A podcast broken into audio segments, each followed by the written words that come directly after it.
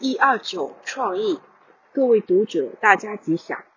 人类由蛮荒未化的原始时代，进入到今日资讯科技发达的高度工业时代，这是因为人类有了创意的头脑。过去印刷术、指南针是中国人的创意发明，有益于世界的交流和文化的传播。由于这样的创意，让中国人在世界上能够扬眉吐气、昂首阔步，很有面子。近代以来，中国人在物理科技上迭有成就，杨振宁、丁肇中、李元哲等先后荣获诺贝尔奖。中国人的智慧创意得到世界的公认，所以提高了中华民族的地位。所谓创意。到底什么才是创意呢？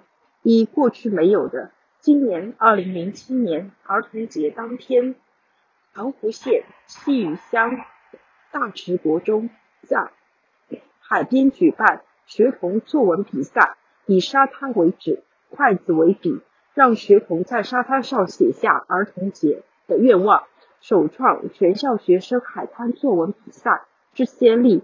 这是过去所没有的。不但深具创意，而且有教育的意义。多年前，美国太空人阿姆斯壮登陆月球，由此之前没有人上过太空，这是美国人最大的创意之举。美国人有多种科学发明，但是美国的一颗原子弹也让世界人类至今仍感受到美国鹰派的威胁。瑞典。诺贝尔先生以卖武器致富，死后还懂得设立诺贝尔奖，造福人类。美国也应该向此看齐。二，感觉新奇的，现在举世各国有名的旅游景点，各种揽胜的设施越来越新颖，越来越齐全。例如，可以乘缆车到高山上欣赏欣赏原始。原野风景可以乘坐潜水艇到海里观赏海底世界，甚至过去可以乘坐直升机在美国大峡谷的上空盘旋。现在更有空中步道，让人徒步走在山顶上，亲自体验居高临下、登高望远的快感。现在各国的高速铁路。发达时速最高每小时可达三百多公里，平均每分钟五公里以上，其速度之快不亚于空中飞行，真是令人惊叹，惊奇不已。三、打破纪录的奥林匹克运动会，就是训练人类要更快、更高、更远，要不断打破纪录。其实奥林匹克的精神在社会各阶层都有。早年。塑胶业发达，物美价廉的塑胶产品曾经普及一时，改变了时代的生活。现在电脑网络的发明，让世界无国界。手提电话的推出，人手一机，真是天涯若比邻，让人类不再感觉到彼此有什么距离。过去，电视机、收音机、电锅等产品创造了购物记录，现在电脑、手提电话等。也不断打破销售记录，这个世界已经成为创意者的天堂，也是购物者的乐园。四，对人人贡献的，现在家电用品使用安全又方便，电冰箱、洗衣机、冷暖机等照明设备等不断创新，让人居家更舒适，更觉得人间的可爱。尤其发明电话。让人能与千里之外的亲友问候、谈话，增进彼此感情，并且因为电话的方便，解决了很多人人际上的困扰，促进工商业的繁荣。这许多有创意的发明对人间之贡献，不可谓不大。创意是人类智慧的呈现，因为人类有创意，所以时代能不断进步发展。创意不但是过去没有的。感觉新奇的，打破记录的，尤其重要的是，要能有益于国家社会，能够对人类有所贡献，才能普遍被人认同。这样的创意才有意义。二零零八年三月十一日刊于《人间福报》。一三二无国界，各位读者，大家吉祥。人和人初次见面都会问贵姓大名，迁乡何处，意即先问你是哪里人士。现在世界上有很多国家，这个国家的人民就不是那个国家的人民，彼此都有国界之分。在同一个国家里，也分为好多区域，有的以山分界，有的以水分界。有的以政治分界，于是把世界上的人分成你我他，因此有了隔阂，甚至有了无聊的政客用地域、种族的情节来分裂人民，争取自己的选票，实在是一种狭隘的心态。随着时代进步，现在有人喊出“地球村”的口号，希望做一个地球人，也就是彼此无国界，这实在是一种伟大的心胸，伟大的口号。